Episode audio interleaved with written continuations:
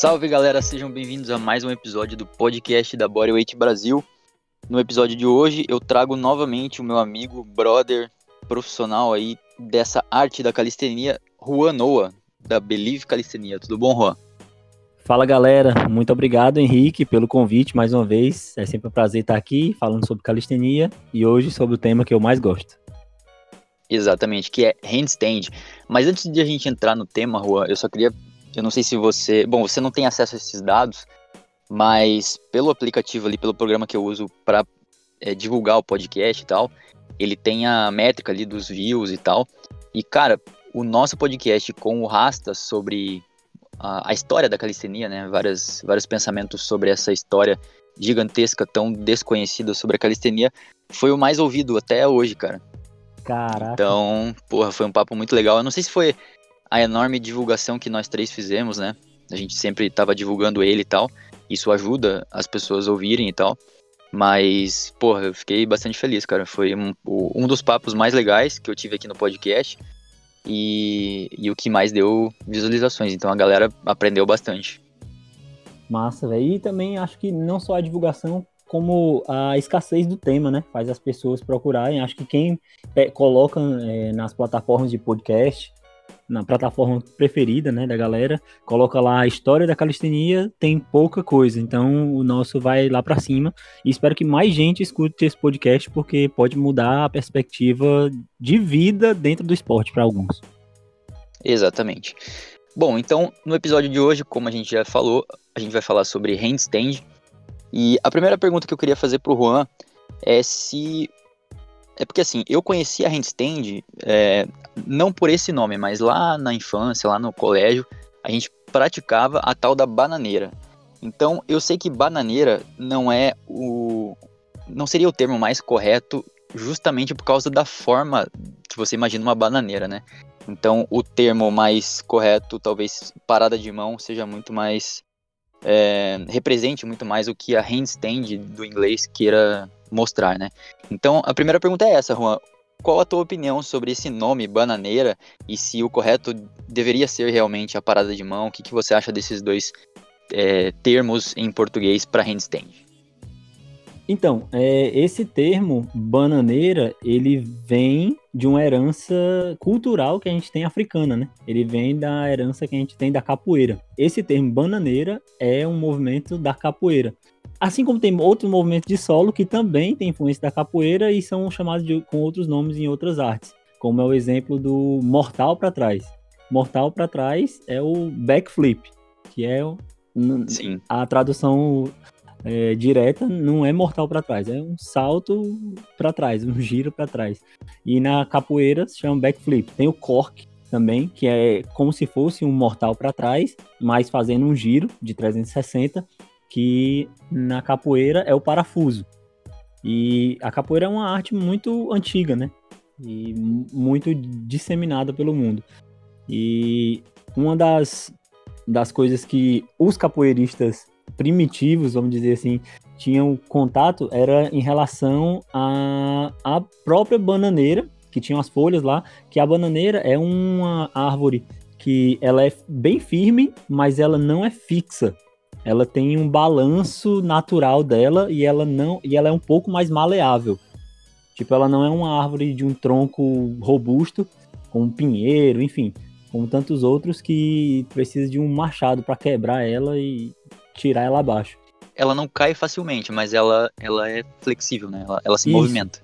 Isso, e é justamente por isso que os negros africanos deram esse nome de, de bananeira para essa essa prática de ficar de cabeça para baixo, é, mesmo balançando, você consegue manter a postura.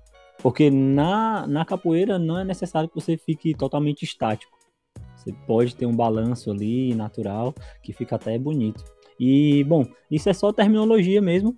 É, na calistenia a gente chama handstand, que é o nome em inglês para parada de mãos, exatamente. E no ponto que você tocou é muito importante para você, miserável que está ouvindo o podcast, não existe certo e errado. Existem perspectivas diferentes para o mesmo movimento. É, na capoeira, você vai chamar de bananeira. Na calistenia, você vai chamar de parada de mão ou handstand. No circo também se chama parada de mão, na ginástica se chama parada de mão, mas é, é um tipo de. Na, na yoga vai se chamar inversão. É uma inversão, simplesmente. Pois é, essa conversa depende do, da modalidade, então, né, que a gente está analisando. Mas como hoje a gente está inserido no, muito mais no meio da calistenia, então a gente vai seguir essa linha da parada de mão. Bom, Juan, eu queria começar, antes da gente chegar nas técnicas da handstand e tal, eu queria te perguntar quando, quando que começou esse teu interesse por esse movimento? Quando que você começou a praticar e o porquê de você se interessar tanto por um único e exclusivo exercício, movimento da ginástica, da calistenia, que é a handstand? Massa, porque vai ser, para quem me conhece, vai ser um susto, né? Eu sou um, tão, um cara tão aficionado por handstand, meu movimento preferido, de longe, entre todos os movimentos da calistenia. Depois do burpee. que agora o cara tá pro no burp. Também com um professor desse, né, velho? é, e, bicho, eu não, nos meus primeiros anos de calistenia, eu não fazia handstand. Eu achava, tipo, chato, achava é, que não queria gastar meu tempo com aquilo. Eu só queria, nos meus primeiros anos, é, aprender uma swap, fazer uma swap, fazer back lever, front lever, é, arqueiro e coisas na barra. E era só isso. Eu me limitei a isso e a fazer sets and reps, né, repetições, né, e circuitos de calistenia. Deixa eu só fazer uma pausa. Isso explica o porquê você também é muito bom nessa parte de circuitos, né? Porque normalmente um cara que faz só estáticos, ele não está acostumado a fazer circuitos de repetições muito altas, por exemplo, dos básicos. Mas você é um cara que faz muito bem os estáticos, em especial a handstand, só que você também manda muito em repetições, sets and reps, né? Para quem não sabe, o Juan, tipo, faz mais de 20 pull-ups tranquilamente, várias push-ups, várias dips, tá envolvido em, vai se envolver, né? Vamos dizer, usar o termo correto, em competições justamente de strength, né, de circuitos. Então, esse teu histórico antes da handstand talvez explique isso, né? Com certeza, velho. E é, é, nesse ponto que eu ia chegar. Que era, eu acho que eu fugia do handstand, da handstand, porque é, eu tinha essa limitação mental também, mas uma limitação física. Porque no meu começo, eu apenas treinava, vamos colocar aqui umas aspas bem grandes.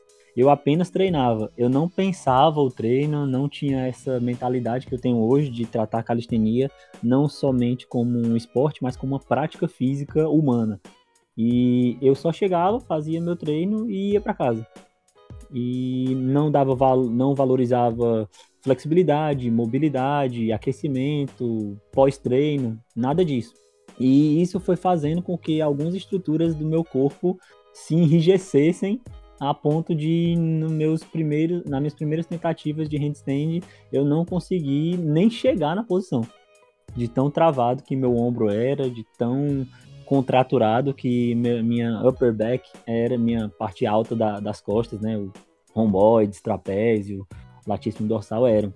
E todas essas estruturas são necessárias para que o handstand ocorra da melhor maneira possível. E isso explica também, Henrique, porque nos primeiros anos eu fugia do handstand. Depois de um tempo foi que eu parei para pensar e, na verdade, é, não era que eu não gostava, eu, eu tinha medo dele. Essa, inclusive, eu fiz um, um vídeo recente. Olha aí o Merchan, o Merchan aí, ó. Eu fiz um vídeo recentemente na Believe falando cinco coisas que eu gostaria de saber quando eu comecei a treinar calistenia. E, cara, aquele, esse foi um vídeo, um dos vídeos mais sinceros, assim, que, que eu, eu falei sobre mim, né? É, e eu falei realmente cinco coisas que eu gostaria de saber quando eu comecei. E uma delas era sobre a importância de aquecimento e mobilidade para a prática geral da calistenia. E Sim. se eu tivesse feito isso desde o início, com certeza eu seria um melhor paradista. Não só para para prevenção de lesões, né? Porque normalmente, Rô, a gente pensa em aquecimento, mobilidade como prevenção, né? Então, uhum. porra, eu vou fazer isso para não me lesionar. Só que na verdade, esse lance de se aquecer e, e se tornar bom na mobilidade também vem na performance, que é justamente o que você falou, né? Se você não tem uma mobilidade boa, além de prevenir lesão, você vai performar alguns movimentos de maneira muito mais eficiente, né? Pois é. E no handstand, outra coisa que eu tenho, caramba, eu tô só o merchandising hoje.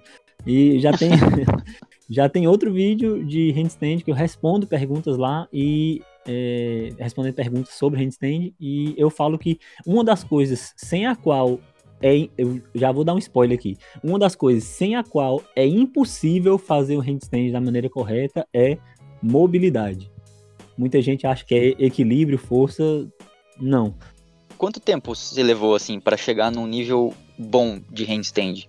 Não para simplesmente se equilibrar, mas para chegar no nível que você mesmo se julgasse, tipo assim, cara, eu sei fazer esse movimento a partir de agora. Quanto tempo que foi?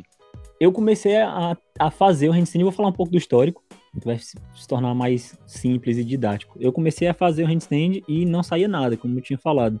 Não saía nada, nadinha. Ficava, só chegava, às vezes nem chegava na posição correta e já caía.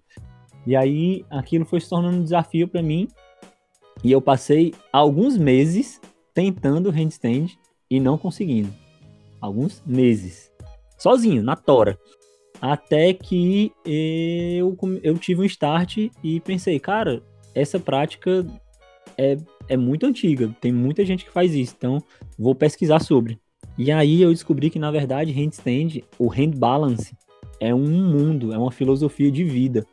Então foi a partir daí que eu mergulhei nessa filosofia de vida, que é quando você percebe que fazer o handstand não é simplesmente jogar as pernas para o ar e ficar de cabeça para baixo é inverter a forma como você percebe o mundo. Inclusive a forma como a gravidade vai agir no teu corpo, a forma como tu vai oxigenar o cérebro, a forma como tu vai ter a tua própria percepção ativada, a tua consciência corporal, os teus neuroreceptores que tem na mão, que a gente quase nunca usa, porque a gente tem muito mecanorreceptor no pé e na palma da mão. Mas o da palma da mão a gente não usa tanto, a não ser se, se a gente começa a treinar um handstand. E isso foi abrindo pó, é como se eu fosse um, um prédio que tinha várias salas que nunca tinham sido abertas e quando eu comecei a entender o handstand, essas salas foram abrindo. E eu vi que elas estavam vazias. E aí eu comecei a encher elas de conteúdo. E aí a partir disso eu fui melhorando pouco a pouco e chegou um momento que eu tava, eu lembro disso, eu passei, eu falei até com meu irmão, o Luan, ele me perguntou por que que eu tava fazendo aquilo é, tanto tempo. E eu não soube dizer o porquê, velho. Eu não soube. Eu, eu disse pra ele, cara, eu simplesmente faço. Porque é bom para mim. A única coisa que eu consegui dizer para ele foi isso. Eu não tinha, tipo, eu não tinha um objetivo. Caraca, eu vou fazer handstand para ficar tantos segundos. Eu vou fazer um handstand para ser melhor do que não sei quem. E não era. Era tipo assim, era uma prática que não era não era mais nem natural, minha era necessária para mim ficar de cabeça pra Hoje eu, eu sinto isso. O handstand para mim é uma prática meditativa, sabe? E Sim. Voltando pro rumo da pergunta, quando que eu achei que eu tava bom, eu comecei a ler muitos livros. A maioria dos livros que eu li é, são em inglês e tem muito conteúdo em russo também, mas é muito ruim para traduzir e tal. Sim. Mas aí eu vi que é, tinha um ponto em comum entre eles lá. Aí, eu vou falar isso, mas isso não, não se aplica a todo mundo, nem a você também, Henrique, não. Enfim, é, se você está estudando isso agora, não se sinta é, prejudicado, não, diminuído com isso, não tem nada a ver. Mas é, pela, pela literatura que eu li, eles tinham um ponto em comum. Eles falavam que é, uma pessoa só pode ser considerada intermediária se ela conseguir passar 30 segundos consistentes no handstand. Nível intermediário para os paradistas é você passar 30 segundos, não 30 segundos a primeira vez, é passar 30 segundos todas as vezes que você quiser. E aí eu, caramba, comecei a buscar isso e eu consegui, comecei a considerar que meu handstand estava bom quando eu estava com, quando eu cheguei nesse nível intermediário, né? A partir disso, eu comecei a explorar o handstand, a fazer shapes, a fazer movimentações e foi quando eu descobri, não, se uma pessoa é, que fica 30 segundos consistentemente é considerada intermediária, o que é uma pessoa que fica é, que é considerada avançada? E aí, para a maioria deles, é, são dois minutos no handstand. Caraca, pesado, hein? Pesado. E aí, é, essa é, tipo, é, eu li bastante coisa do Artem Morozov, e ele não é paradista, ele é da calistenia, mas a parada de mão dele é excepcional. Ele estudou muito com bebeu muito da fonte do circo e da ginástica. Então ele tem as, as duas valências muito bem desenvolvidas, força e equilíbrio. E ele também é um dos que fala que para você começar a treinar o movimento que eu mais quero atualmente a dominar, que é o one arm handstand, que é ficar na parada de mão com um braço só, é, você tem que conseguir consistentemente ficar dois minutos. Qual é o seu o seu recorde pessoal, Juan? O meu, três minutos. Três minutos. Certo. É bastante coisa. Bom, mas então só para resumir a, a, pergunta, quanto tempo que foi até você chegar nesse tempo, assim? Pronto. É, eu já tava fazendo handstand, como eu te disse, eu passei um tempo fazendo handstand errado, só tentando e, e me frustrando. E passei uns bons meses frustrado com handstand. Tentava esporadicamente. Mas aí chegou um momento que até meu, é, nem completei, né? A história do meu irmão, meu irmão falou isso. E aí eu lembrei com ele, a, agora eu não tenho a data certa, mas eu lembrei com ele que naquele dia que ele me perguntou, fazia, olha a loucura, fazia exatamente três meses que eu tava treinando handstand todos os dias. Porra, é pouco tempo pra caramba, velho. Foi. E aí, três meses que eu tava treinando todos os dias, tipo, consistentemente. É, duas, três, até quatro horas por dia. Ah, é bastante coisa. É, porque eu treinava, era muito, assim, tipo, virou tipo um obsession. Era tipo aquele termo que o, o Pavel Tsatsulin usa, greasing the groove. Você tava greasing the groove na, hand, na handstand, que é tipo você fazer diversas vezes por dia, todos os dias. Então é uma frequência altíssima. Só que daí que eu te pergunto, a intensidade desse grease the groove, ele fala que tem que ser baixa, porque senão você, você não aguenta a frequência, né? Então, uhum. intensidade baixa entendam como não ir até a, a falha. Então, na handstand hold, o que seria não ir até a falha é você não ficar na posição até cair, né? Uhum. Então é você ficar Descer quer. Isso, você descer por, por, por escolha e daqui duas, três horas você vai lá e, e, faz a mesma coisa e, e nisso o Juan fez por três longos meses.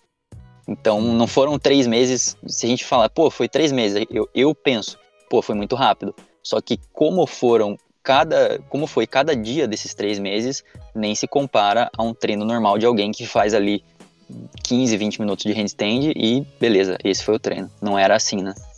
Ah, não, velho. O treino de handstand, é, depois que eu entrei, mergulhei nesse universo do circo, da ginástica e tal, nunca mais meu treino de handstand foi o mesmo. E aí eu entendi também por que, que é tão maravilhoso e motivante o handstand. O que que esses, o que que esses quando a gente vê, né, o, o, os caras, os paradistas melhores do mundo, a gente vê, cara, o que que esse cara ainda tem pra, pra, pra querer nesse universo? E aí você percebe que eles têm uma busca, duas buscas. Uma pela perfeição, eles nunca conseguem, eles nunca estão satisfeitos. E isso é muito massa, sempre falta um pouquinho em alguma coisa, mesmo você vendo, cara, esse handstand é perfeito, e para eles não é. E aí, às vezes, parece que falta uma, uma conexão. E isso já, já leva a gente para o segundo ponto, que é, é, a outra coisa é uma realização pessoal. Sabe? Para eles, é, fazer o handstand não é mais sobre é, fazer uma técnica correta. É sobre se conectar consigo mesmo, sabe? É tipo um processo de mergulho dentro de si. E aí eu consegui acessar isso, mesmo sendo um, um bom paradista, mas eu consegui acessar isso por meio dessa loucura que foi esse eu chamei de hipertreino, que eu passava tipo muito tempo sozinho na, na sala lá de casa por horas e era estranho porque não pareciam horas para mim, sabe? Eu tentava mobilidade e foi nessa época que eu melhorei minha mobilidade. Hoje eu ainda não tenho mobilidade suficiente, assim, que eu consideraria suficiente, principalmente quadril, Henrique sabe do que eu tô falando. Mas uhum. de ombro, velho, melhorei. Não sei nem dizer o quanto eu melhorei. Sabe a, aquelas pessoas que não conseguem levantar o braço esticado e passar ele da linha da, da orelha? Era eu. Eu não uhum. consegui encostar, eu não conseguia, olha que eu não, eu não consegui encostar minhas costas na parede. Você que tá ouvindo o podcast agora, escute o podcast agora fazendo o que eu vou dizer. Se você não conseguir, você era que nem eu. Vá pra parede, encoste as costas na parede, todas as costas na parede. O pé não precisa ficar encostado. Encosta as costas inteiras na parede, lombar, parte de cima das costas, todas as costas. Encosta a cabeça, a nuca. E sem que a lombar saia ou sem arquear as costas, tenta encostar o dorso das mãos na parede com o braço esticado acima da cabeça. Cara, mas é uma parada difícil, né? Tipo, é.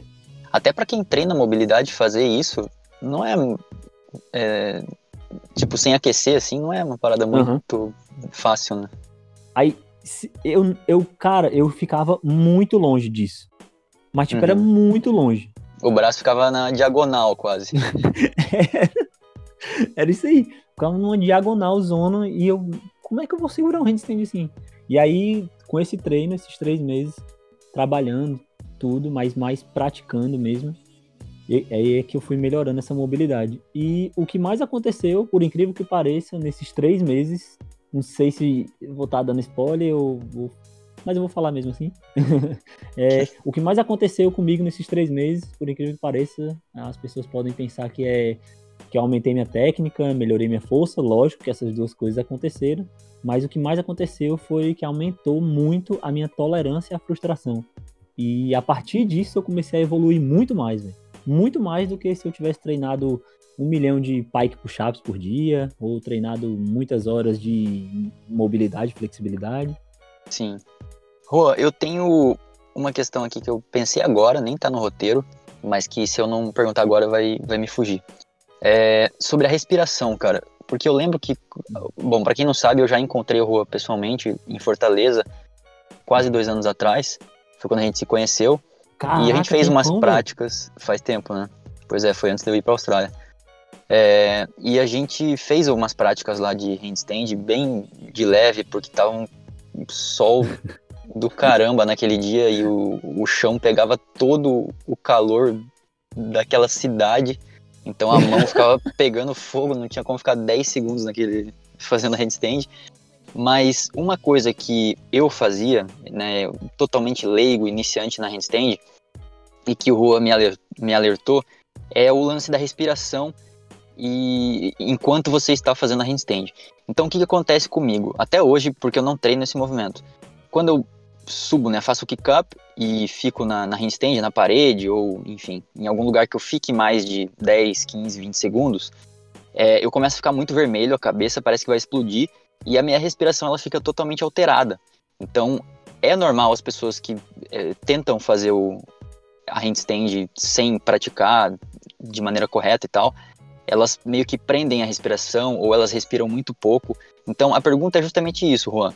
Qual o papel da, da respiração na handstand, se ela é necessária, se ela é obrigatória, como ela tem que ocorrer, como que você visualiza essa questão da respiração na handstand? Antes de falar da, do como a respiração deve ser ou como ela deveria agir, vamos falar o porquê que ela fica travada. A partir disso já vai rolar um monte de respostas. A respiração dos iniciantes fica travada porque eles não são bons analistas de risco. Eles não sabem analisar os riscos que o handstand produz. Aí, muitas vezes, o iniciante vai e tenta fazer o handstand livre, sozinho, e a primeira coisa que o cérebro diz é: se você virar para frente, você morre. se você cair de costas no chão, vai, vai acontecer uma coisa catastrófica. E aí toda a atenção, a atenção, né, o foco do corpo e o foco dos impulsos neuromusculares vão para esse risco. Vão para vão para essa área de contra-ataque do risco. Aí toda a tua atenção fica voltada para caraca, não preciso, não posso cair, não posso cair, não posso cair, não posso cair, que tu fica tão bitolado nesse não posso cair que não pensa mais em nada. E uma das coisas que tu não pensa mais é na respiração. Lógico que tem o fator é, biológico, né? Mas sim, pensa sim. que tu tá, tu tá, tipo, de boa na rua, mas e aí tu precisa dar um pique. Um pique de, de. Tu pensa assim, ah, vou dar um pique aqui de, desse quarteirão. 100 metros. Dessa quadra. Sim. É. Aí tu chega lá no final, lógico, tu vai estar mais cansado, mas com certeza tu não vai estar morto de ofegante e passando mal. Se esse pique de 100 metros fosse por causa que um, pitbull tá correndo atrás de ti, tu ia estar muito ofegante lá no final. Porque toda a tua atenção ia estar para fuga do risco. É, você quer dizer então que quando você vai fazer uma handstand, se você está ouvindo a gente aqui e você vai fazer uma handstand, pense em não ficar nervoso, pense em não é, fazer com que seu corpo entre num sistema de fuga, de adrenalina máxima e tal. Então é tipo entrar relaxado, é mais ou menos isso. É, esse é exatamente o ponto. O handstand, existe uma falácia muito grande que o handstand é um movimento de força. E o, o, o que eu digo, o handstand pode ser um movimento de força. A gente vê isso, aconteceu o CrossFit Games agora, né? Aquilo foi seletivo, Henrique? Ou foi o CrossFit Games já? Não, né? Não, foi, foi, foi o CrossFit Games, mas foi uma parte. Mas a, a gente vai falar dele depois. Tá, eu vou só falar em relação a, a essa parte. O, no CrossFit Games caiu a prova que tinha uma prova que tinha um handstand hold, que é segurar o handstand. E na, nessa prova, a maioria dos atletas seguraram o handstand na força, que é o handstand com inclinação para frente e tal. E aí, é, ele pode ser um movimento de força, mas ele pode não ser um movimento de força também. Handstand, na minha visão, o handstand que eu faço hoje é um movimento de tensão, tensão, que é diferente de força, tensão corporal e equilíbrio postural. Handstand, é, na minha visão, é isso. E aí, quando você tem esse equilíbrio postural alinhado ao equilíbrio, olha aí o quão importante é isso, ao equilíbrio psicológico e ao equilíbrio emocional, você tem um handstand sólido. E aí o que é esse equilíbrio psicológico? É você ser um bom analista de riscos. Foi aquilo que eu falei no começo. Os iniciantes não são bons analistas de riscos. Acha que, Juan, mas se eu virar, eu vou quebrar o pescoço. E aí, não, então faz na parede. Pronto, diminui, é, tirei o risco. Aí, não, mas se eu bater o pé na parede, deslizar, eu vou morrer. Aí continua é, colocando risco, sabe? E aí, o que a gente tem que fazer é o que tu falou, entrar num estado que eu vou chamar de estado de naturalidade. Quando, lógico que a gente não vai lembrar, mas quando um bebê sai daquela fase de engatinhar para começar a dar os primeiros passos dele, ele fica extremamente eufórico. Ele não sabe nem como como expressar isso, tanto que ele fica só gritando, gemendo e, e, e fica feliz, né? E os papais também ficam todos orgulhosos. Mas é, quando aquilo acontece, quando ele sai daquela aquela fase de engatinhar para ficar em pé, ele não apenas saiu do, de engatinhar para ficar em pé. Um milhão de novas conexões neurais e musculares começaram a acontecer. E para que ele conseguisse aquele equilíbrio postural. O que ele tem que fazer é transferir a naturalidade com que ele engatinhava para uma nova forma de se mover e de caminhar, que é a forma bípede, né? E aí o handstand também é fazendo não é uma analogia, é uma ilustração é, completamente que sobreposta é a, a gente passa a vida toda engatinhando. Para nós engatinhar é caminhar com os pés. E quando vai pro handstand é como se a gente estivesse apre aprendendo a ficar de pé. E aí o que a gente precisa é tornar isso natural. E quando tu tá em, em pé, nos pés, normal, tu não fica, tu tá preocupado com a tua respiração, nem pensa nela. Não, é natural, não precisa, né? é natural. Sim. Rua, quando a gente fica naquele estado na handstand que ele dura, assim, para mim que sou iniciante, ele dura dois, três segundos, mas para alguém que já é pró, dura muito mais. Que é um estado que parece que você não tá fazendo força, você não tá fazendo nada, você nem tá preocupado com o teu equilíbrio. Você só está presente ali na handstand. Parece que, cara, você é, tá colado ali, você não tá fazendo esforço nenhum. Por que que isso ocorre? Como que chegar nesse estado assim? Pronto. E aí vou voltar de, eu vou sempre voltar para esses exemplos ilustrativos que são muito reveladores. É, imagine o seguinte, imagine tu tá em pé, beleza, fica em pé normal, tô em pé normal. Tu nem tá pensando em equilíbrio. Tá tão natural para ti, teu pé já faz tanta microcorreção que tu nem percebe quantas microcorreções teu pé faz. Só que imagina que tu tá em pé e aí tu tira a parte da frente do pé do chão. Fica só com o calcanhar. Aí complica mais, né? Pronto. Acontece isso. Aí, por que é que essas, complica? Essas micro correções vão, vão se multiplicar, né? Isso. E aí, o que é que isso acarreta? Acarreta o que a gente chama de cascata de desnivelamento. É uma, uma coisa que é tipo uma bola de neve, sabe? Mas é uma cascata, vocês vão entender porque é cascata. É, quando você vai para essa posição onde só o seu calcanhar está no chão, é, você começa a querer corrigir, não mais com o pé, mas flexionando o joelho. Quando o joelho não consegue dar jeito, você joga o quadril para trás ou joga ele para frente. Quando nem se dá jeito, os braços ficam se movendo loucamente, você fica igual um bonecão do posto. Você percebeu que tudo isso foi por. Olha, olha a, a, a coisa que parece ínfima, que é, foi o ponto gatilho para gerar toda essa cascata de, de desequilíbrio. Foi tirar a parte da frente do pé do chão. Só isso. Foi só isso. E aí, quando a gente está no, no handstand, o que acontece às vezes é a gente entra no handstand e na nossa mão vai ter a parte de, da frente, que é para onde os dedos estão apontando. Ah, inclusive tem que deixar claro isso. Galera, no handstand, quando você coloca a mão no chão, a sua frente é para onde os dedos estão apontando. Não importa se é para onde suas costas estão apontando também. É para onde seus dedos da mão estão apontando. Ali é sua frente, tá? Então quando for cair para frente é caindo para esse lado. For cair para trás é caindo pro lado oposto. Cara, deixa eu só te interromper um negócio que me veio uma pergunta na mente agora. Você já viu alguém fazer handstand com os punhos fechados? Já, velho. Inclusive tem um cara que é da. Do, não é nem da calistenia, ele é do boxe. Que ele é profissional nisso. É o Vazio Lomachenko. Ele treina isso no boxe. Treina Caraca, cara. Mas e aí, como é que faz, cara? Porque é a mesma analogia que você usou no, com os pés, né? Se você tirasse a parte da frente dos pés. É, no handstand a gente sabe que a parte, a movimentação, essas micro correções das mãos, elas são extremamente necessárias. E imagina se você tira isso e deixa só o seu punho.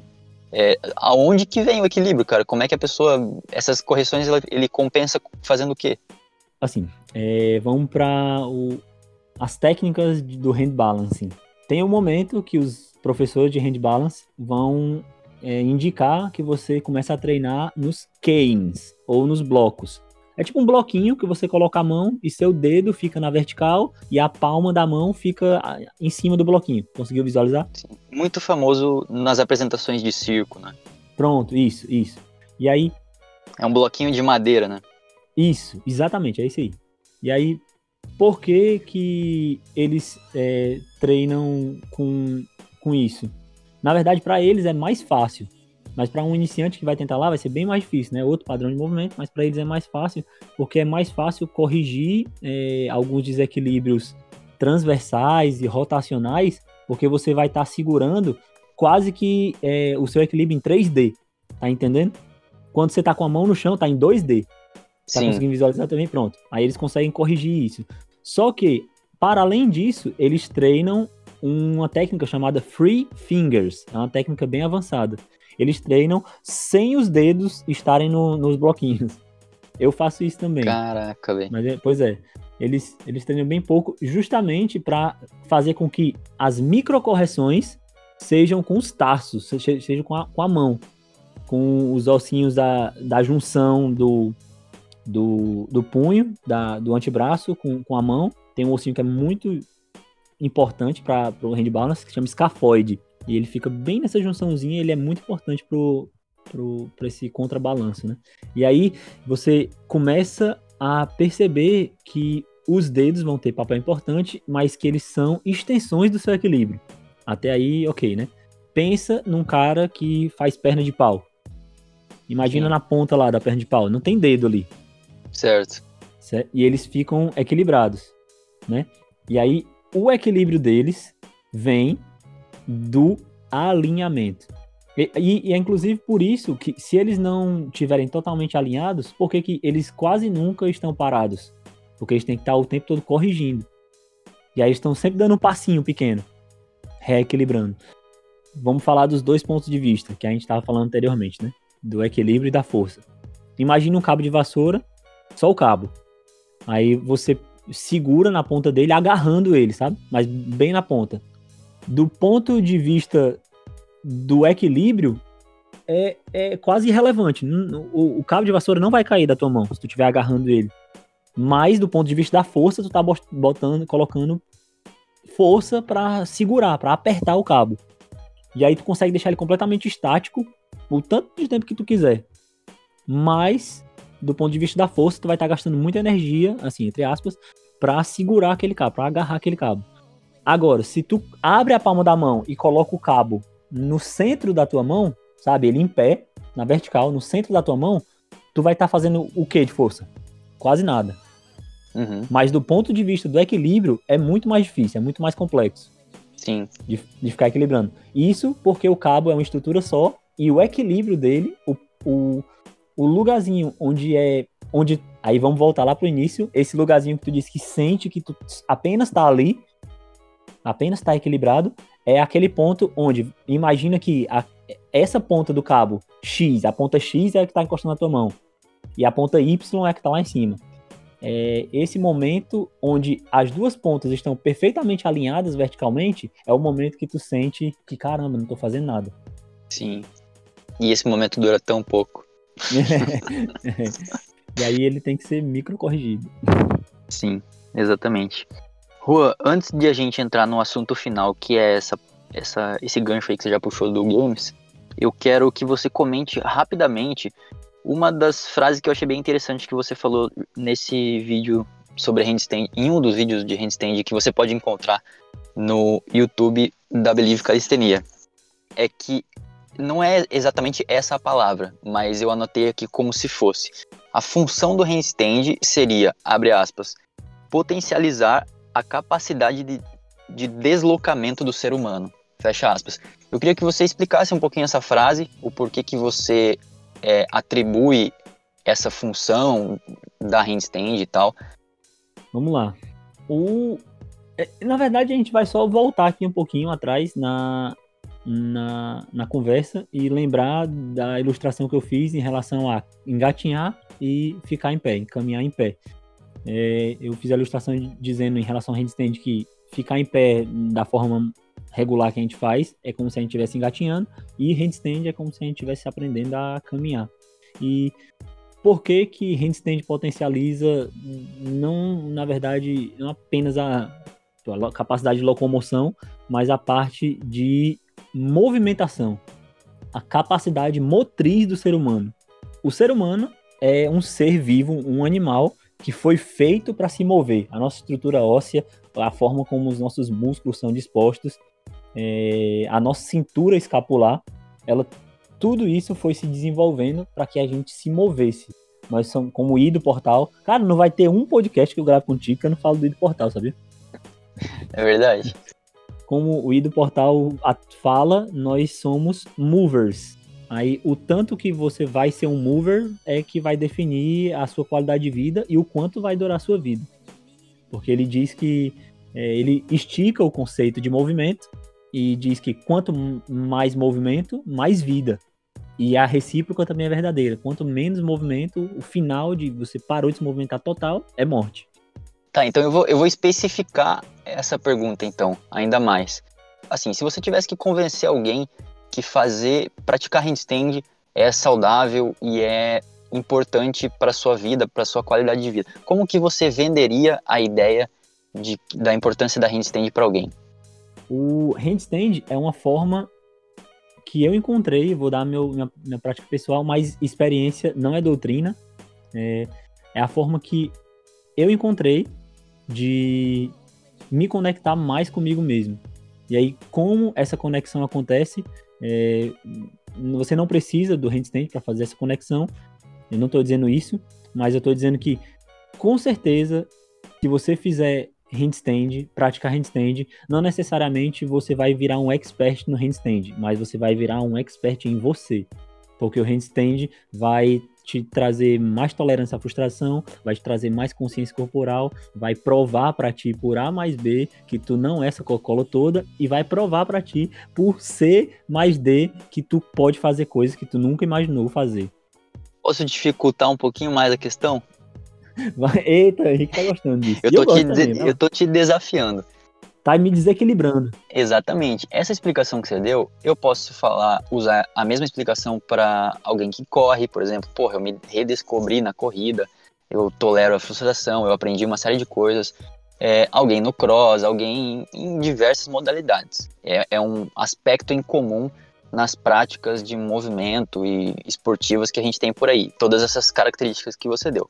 Eu quero saber o diferencial da handstand. Tipo assim, cara, com, só com a handstand você vai conseguir determinada coisa no sentido de, de ser diferente mesmo de, de outras coisas. Só a handstand vai te dar a consciência do teu corpo invertido. Pronto, era isso que eu queria ouvir. Pronto, só a handstand vai te dar. E aí, a hand... porque não falou antes, né? Mas só a handstand vai te dar a consciência do teu corpo invertido e vai te dar a possibilidade de entender que, caraca, se meu corpo inteiro não tiver completamente conectado, eu não consigo ficar nesse momento mágico de leveza. E aí é por isso que iniciantes, é por isso que o Henrique, né? Tu, Henrique, é, ficou dois segundos e sentiu, caraca, isso aqui é sensacional. Eu nem sabia que dava para chegar nisso. E, é, esse é o santo graal do handstand. Algumas pessoas acham que o santo graal do handstand é, é o one arm ou o press handstand, mas não é. O santo grau do handstand é se dominar naturalmente no handstand. Um dos caras que eu mais admiro na prática, na arte do hand balancing, é um brasileiro, chama Miguel Santana. Se você não conhece, conheça no Instagram ele. É, ele faz. Ele teve problemas no ombro porque ele ficou obcecado por tempo e tal. Hoje em dia ele é obcecado por alinhamento, mas ele, pra aquecer, ele fica 5 minutos na tuck handstand, que é mais uhum. difícil que o handstand. Todos os dias ele faz aquecimento dele, é ficar 5 minutos. E um cara que fica 5 minutos, ele não tá ali simplesmente se forçando a ficar e é, fazendo um movimento isométrico de ombro, não sei o que. Na verdade, ele tá ali aproveitando aquele estado conectivo corporal e mental. Diria até emocional e espiritual também. Quando você, se você que estiver ouvindo, pratica meditação, é, eu, eu faço meditação faz algum tempo e tem alguns momentos da meditação que você sente que você só tá ali, que é justamente o que você deveria alcançar. É, você só tá ali sentado, você não tá pensando em nada, e dura pouco, né? Porque volta e meia vem um pensamento, e daí você tem que, né, é, entender esse pensamento e deixar ele passar, até que você fica nesses pequenos é, momentos de nada, né? E a handstand é justamente isso. É você achar esses pequenos momentos de nada, de esforço zero, de força, de equilíbrio e tal, você simplesmente está ali. Então, isso é muito legal, cara. E, e, e, eu entendo isso por conta da meditação. Eu não entendo porque eu alcanço esses momentos com facilidade da handstand, mas sim porque eu alcanço esses momentos não com facilidade, mas em outra prática. Então eu consigo entender, fazer esse paralelo. Massa demais, velho. É exatamente isso. Eu não tenho nada que acrescentar nem complementar. É isso. E é isso, né? pra, traduzir. É, é, e para responder a pergunta, é, eu, eu já tava com essa, isso na ponta da língua, assim que tu perguntou, mas eu deixei pra falar no final, para ser bem conciso, né? É, se alguém, se eu tiver que convencer alguém a fazer handstand, ou sei lá, é, por que, que handstand é bom e tal, por que, que você deveria fazer, eu falaria simplesmente assim, porque você pode. O único pré-requisito para se fazer um handstand é ter um corpo. O resto é contigo. Como tu vai dominar esse corpo, como tu vai se entender corporalmente, como tu vai traduzir isso para o teu estado mental, o teu estado emocional daquele dia. E é por isso que os grandes handballers falam é, que handstand é uma coisa muito estranha durante a vida toda, porque tem semanas que eu tô muito bem e tem semanas que eu tô treinando muito e eu tô muito mal. E aí a gente vê a conexão com outros lados, né? Aquém do, do físico. Exatamente. Juan, último tópico. Eh, tem outras coisas que eu queria perguntar, mas. Bom, eu vou fazer uma perguntinha, mas assim, muito rápida antes da gente entrar no último tópico, que é. Foi um negócio que eu pensei logo antes da gente começar, que é sobre. Se a gente imaginar alguém que tem um overhead press ou uma handstand push-up, que são exercícios de força que priorizam essa parte do deltoide, né, dos ombros e tal, principalmente a porção anterior, da frente. É, imagine um cara que consegue levantar, porra, 100 quilos no overhead press, ou no military press, seja lá qual nome você usar, e consegue fazer handstand push-up com peso e tal. Não precisa nem ser freestanding, pode ser na parede mesmo. Mas a pessoa é muito forte nos ombros. Você acha que isso vai ajudar na handstand em questão de tolerar, é, ficar mais tempo, é, prevenir lesões no ombro, né? Porque às vezes você fica ali na, na handstand, por exemplo, na parede, e você fica se forçando mais do que o teu ombro aguenta, e daí você vai abaixando, baixando, baixando. Quando você vê, as escápulas já estão totalmente descoordenadas, e aí que, porra, a, a lesão ocorre, né? Porque o teu ombro fica numa posição que não é para estar ali fazendo sustentando o teu corpo. Então a pergunta é simples e clara. Você acha que ter um desenvolvimento de ombros, né, um overhead press e ou uma handstand push-up muito forte vão ajudar na handstand hold? Pois é. é vamos por partes. É, primeiro, é, se você não sabe do que, é que o Henrique tá falando sobre overhead press, é tipo a galera da academia, é tipo o desenvolvimento de ombro, né, Henrique? Isso, você pegar uma barra carregada de anilhas e você é, jogar essa barra para cima da cabeça, né, overhead, sem uhum. nenhum tipo de é, impulso do resto do corpo. Então eu não tô falando de push press, não tô falando de push jerk, tô falando de overhead press strict, na força dos teus ombros.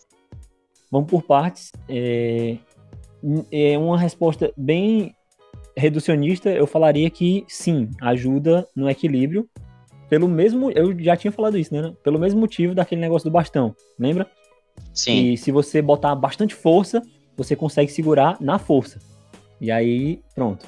Você consegue segurar na força. É, e não no equilíbrio.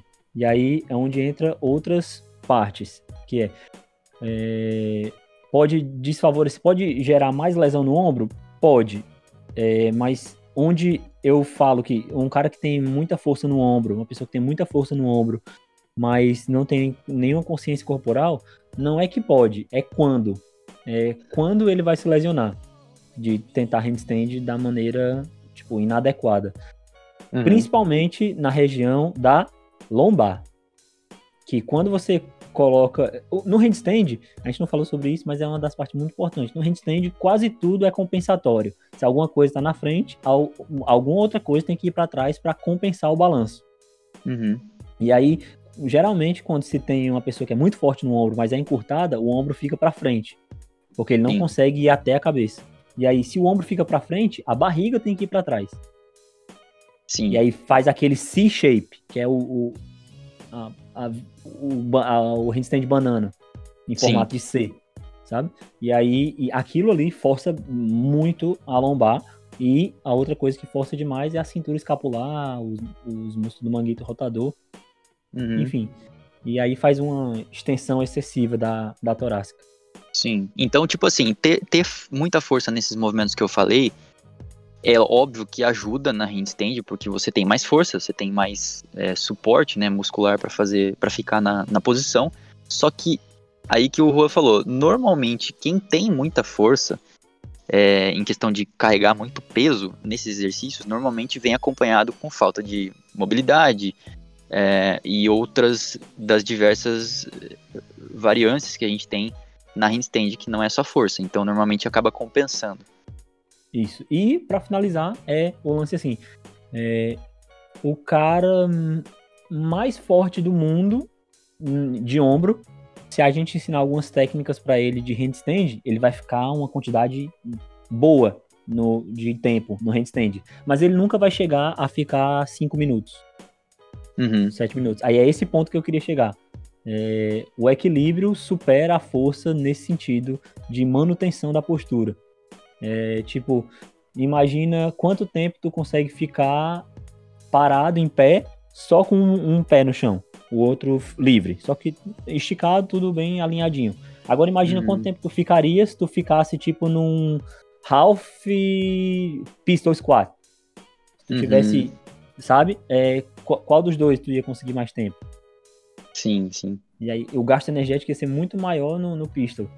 E é a mesma coisa, dessa compensação do handstand é, inclinado e inadequado, ele a galera que tem força segura na força. E aí é onde, pronto, agora vai, sabe aquele momento mind blowing? É agora.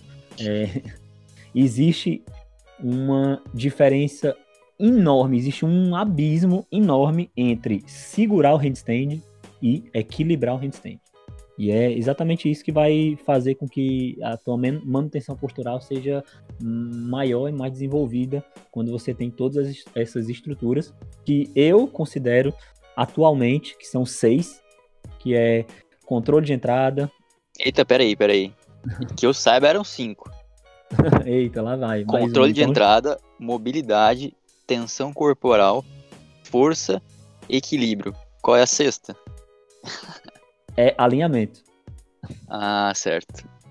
Juan, última parte do nosso podcast que já tá com quase uma hora.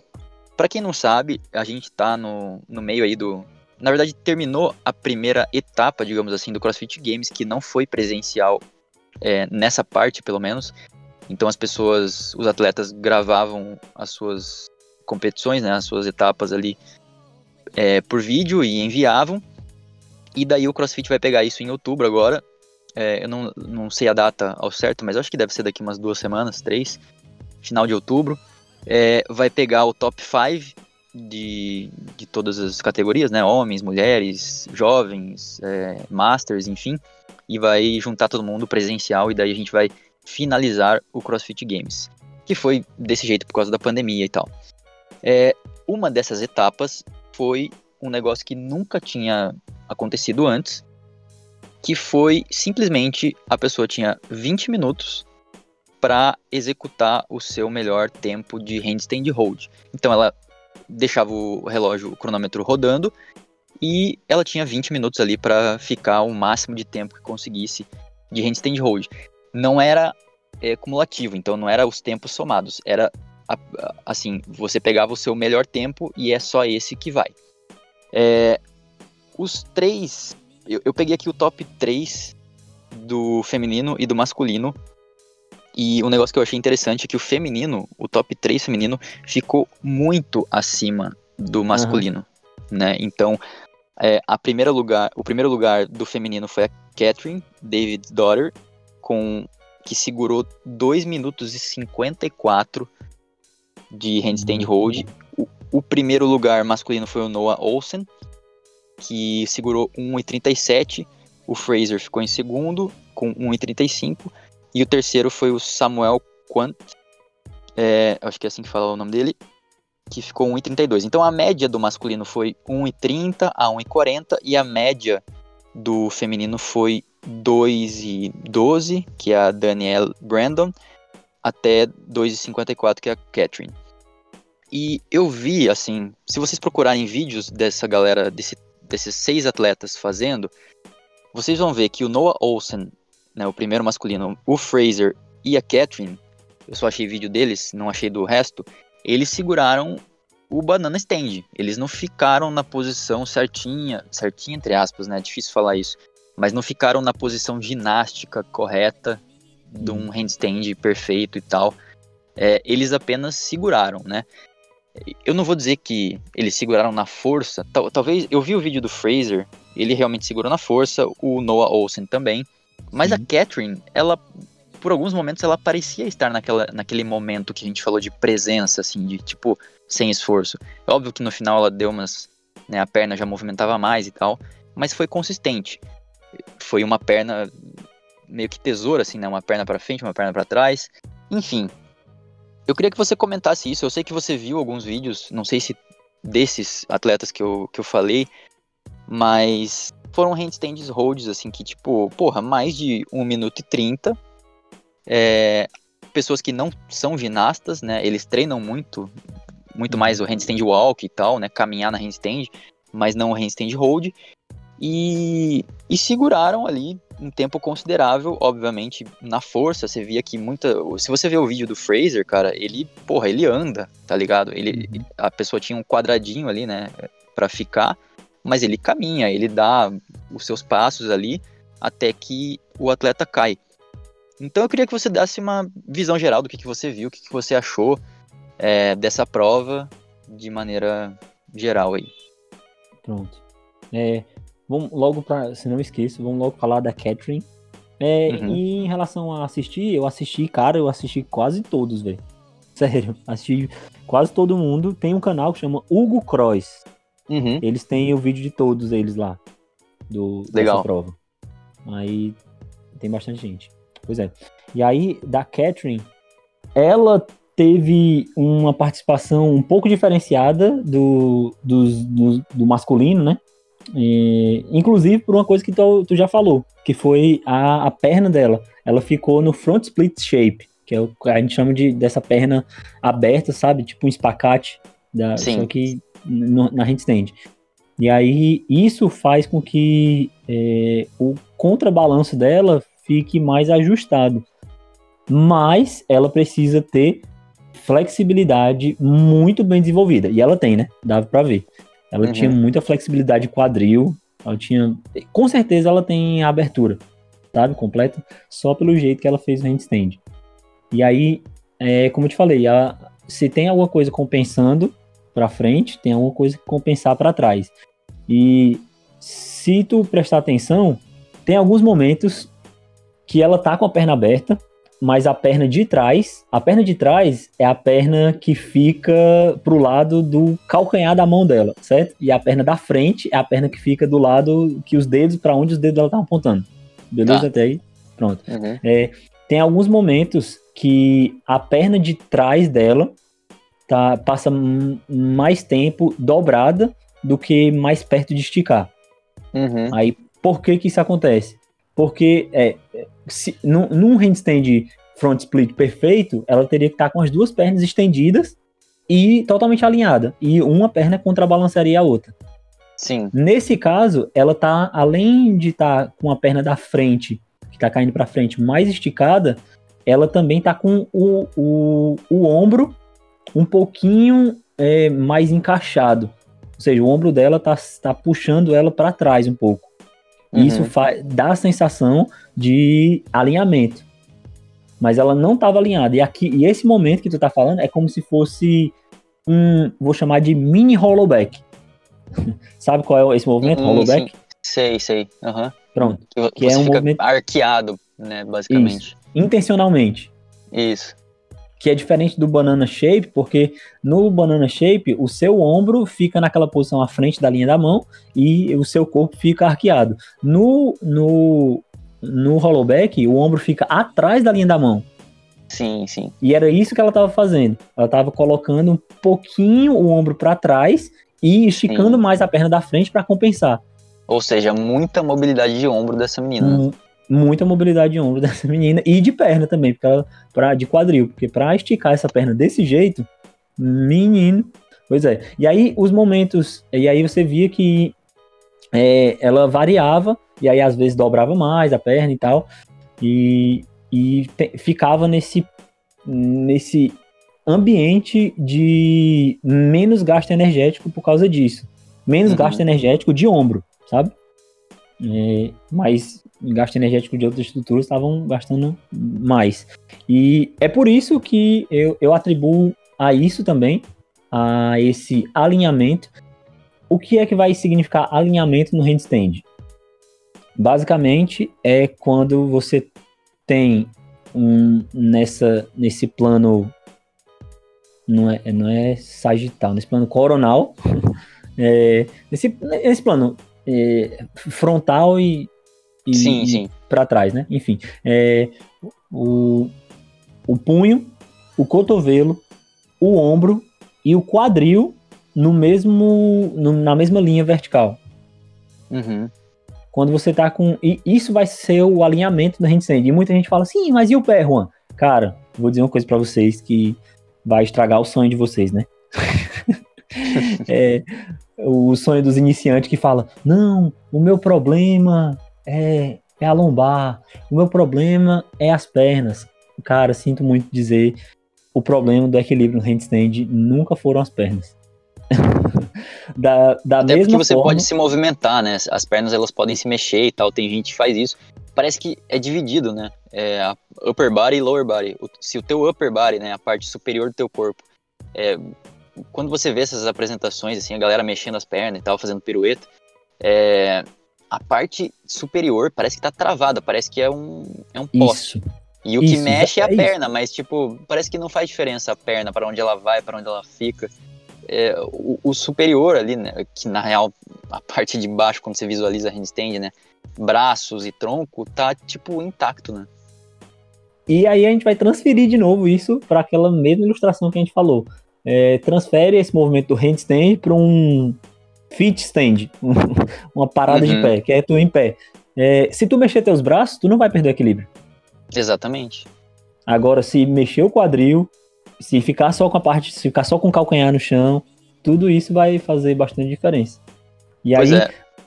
aí é isso que eu. ma- Mas vai, fala, fala, tu- senão tu esquece. Não, não, eu ia, eu ia trocar só do atleta e para você comentar um pouquinho do Fraser. Eu não sei se você viu o, o Noah Olsen, que ficou tipo dois segundos a mais só.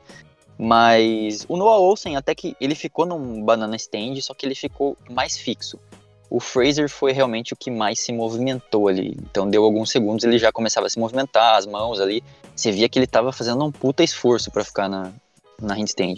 Mas ficou, né? É. E aí você vê o quão não sei o que é que esse jumento come, porque animal forte, velho. Misericórdia, Sim. que cara forte. O Fraser Sim. é muito forte, velho. Eu sei que tem toda uma equipe, que ele tem muito cardio, cara, mas não dá, velho. O Fraser é muito forte. E- de força, eu quero dizer exatamente isso. O cara é forte. Bota Aham. o Fraser pra fazer qualquer coisa, velho. Bota ele pra fazer calistenia, que dá só umas técnicas pra ele, ele vai fazer bem, velho. Ele vai, Vai. fazer as coisas. Porque o ca... ele, ele tem uma consciência. é, Não do, do corpo, lógico que ele tem, né? Mas ele tem uma consciência da força dele, velho.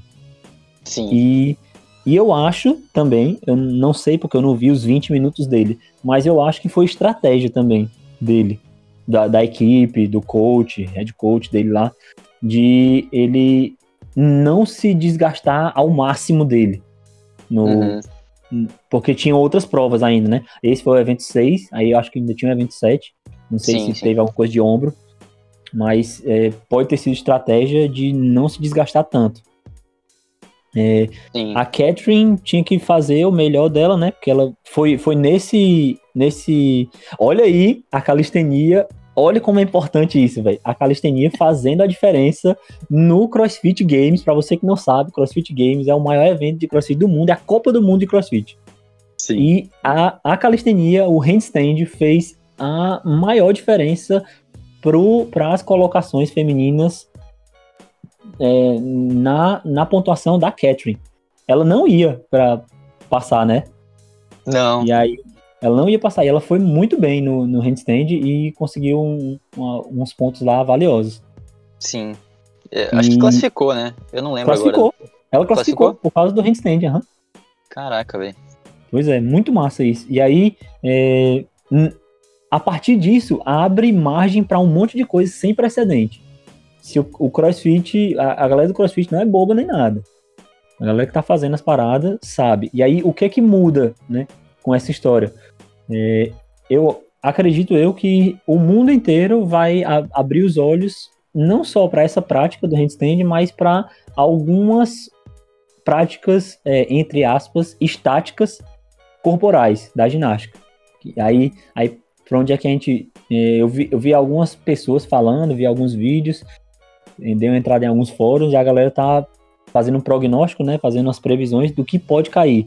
E a coisa que, eu, que mais a galera tem é, a tendência de falar é que o press to handstand pode cair em algum games. Caraca, daí o nível. Aí É. vai. Vai ficar foda, velho. Aham, porque tem o press é, wall e tem o press free, né? No Sim. Games já tem isso? Não, tem, tô dizendo que, que existe o, o- Ah, tá, tá. A, a- Sim. a técnica, sabe? E aí Aham. é, o pessoal tá, ó, se colocou hold e é provável que a tendência do mundo seja colocar também handstand hold nas provas agora. No Brasil, no, no TCB, né, no CrossFit Brasil, Sim, sim. é pra ter, eu acho.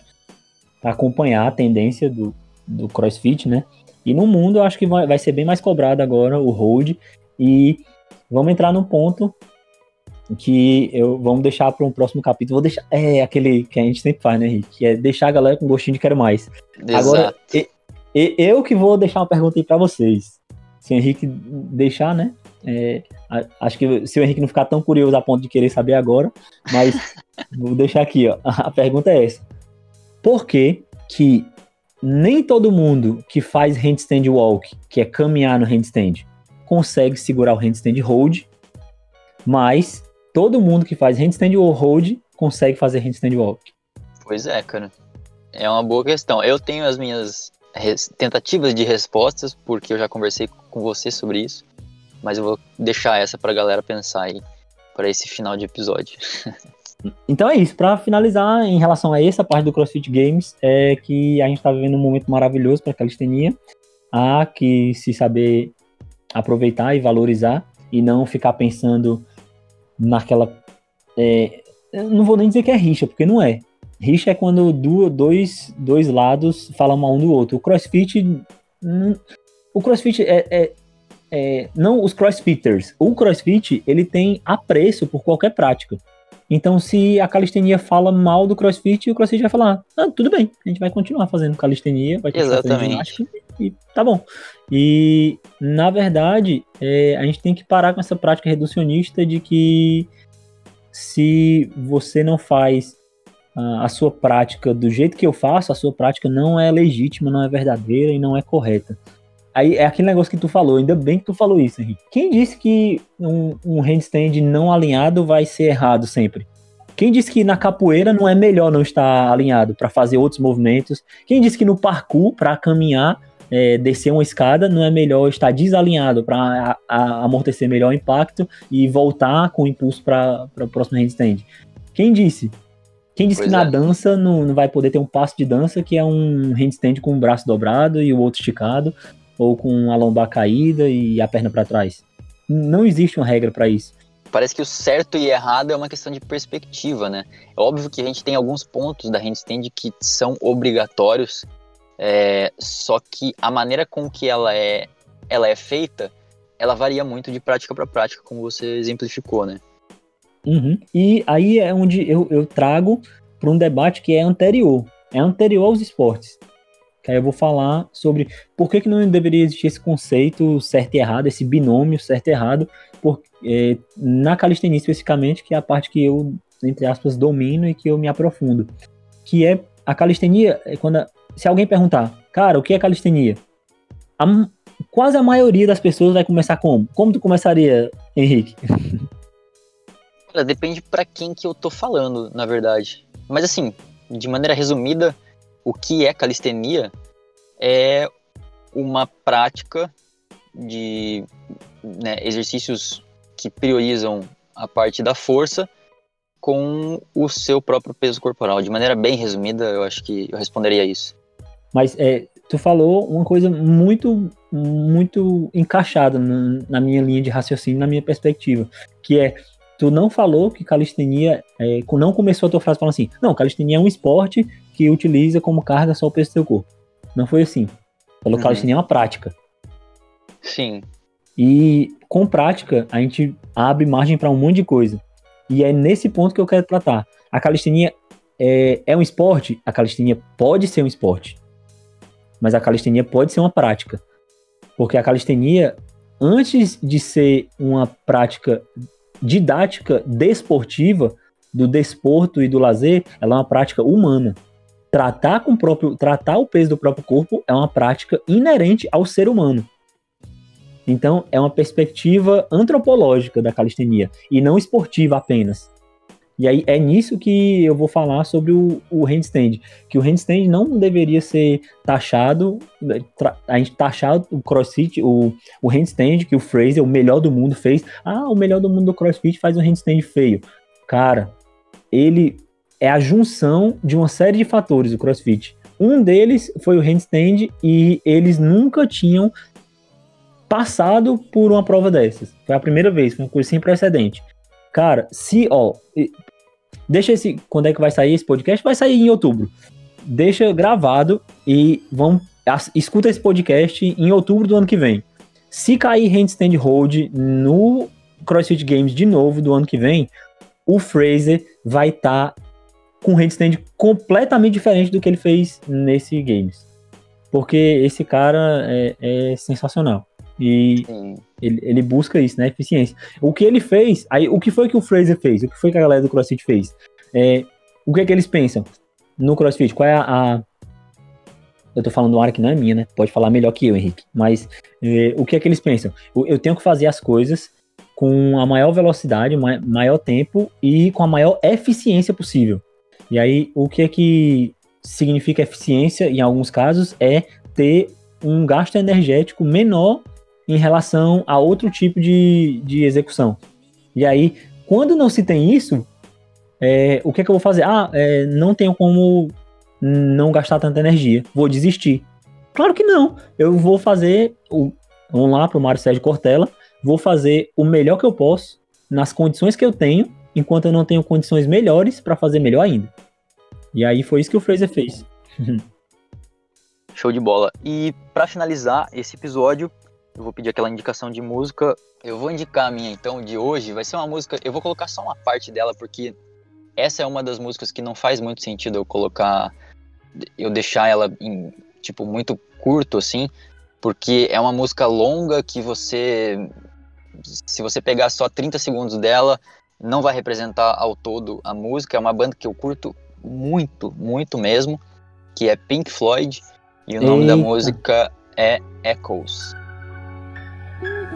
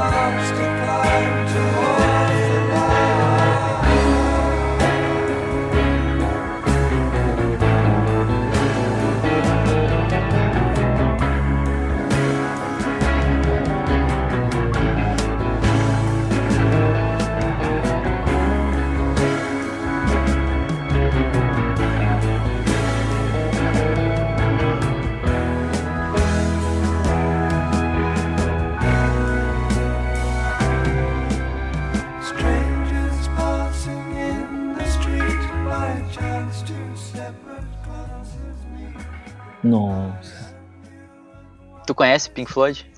Claro, velho. Tá doido. Me respeita a minha história. Ué, não sei, né, mano? Véi, é, não vou ser tão rebuscado. Hoje eu vou com um BR. vou com Jean Tassi. A música é Pequeno Blues. Pedras em gargantas secas e seu sufocamento não soava mal.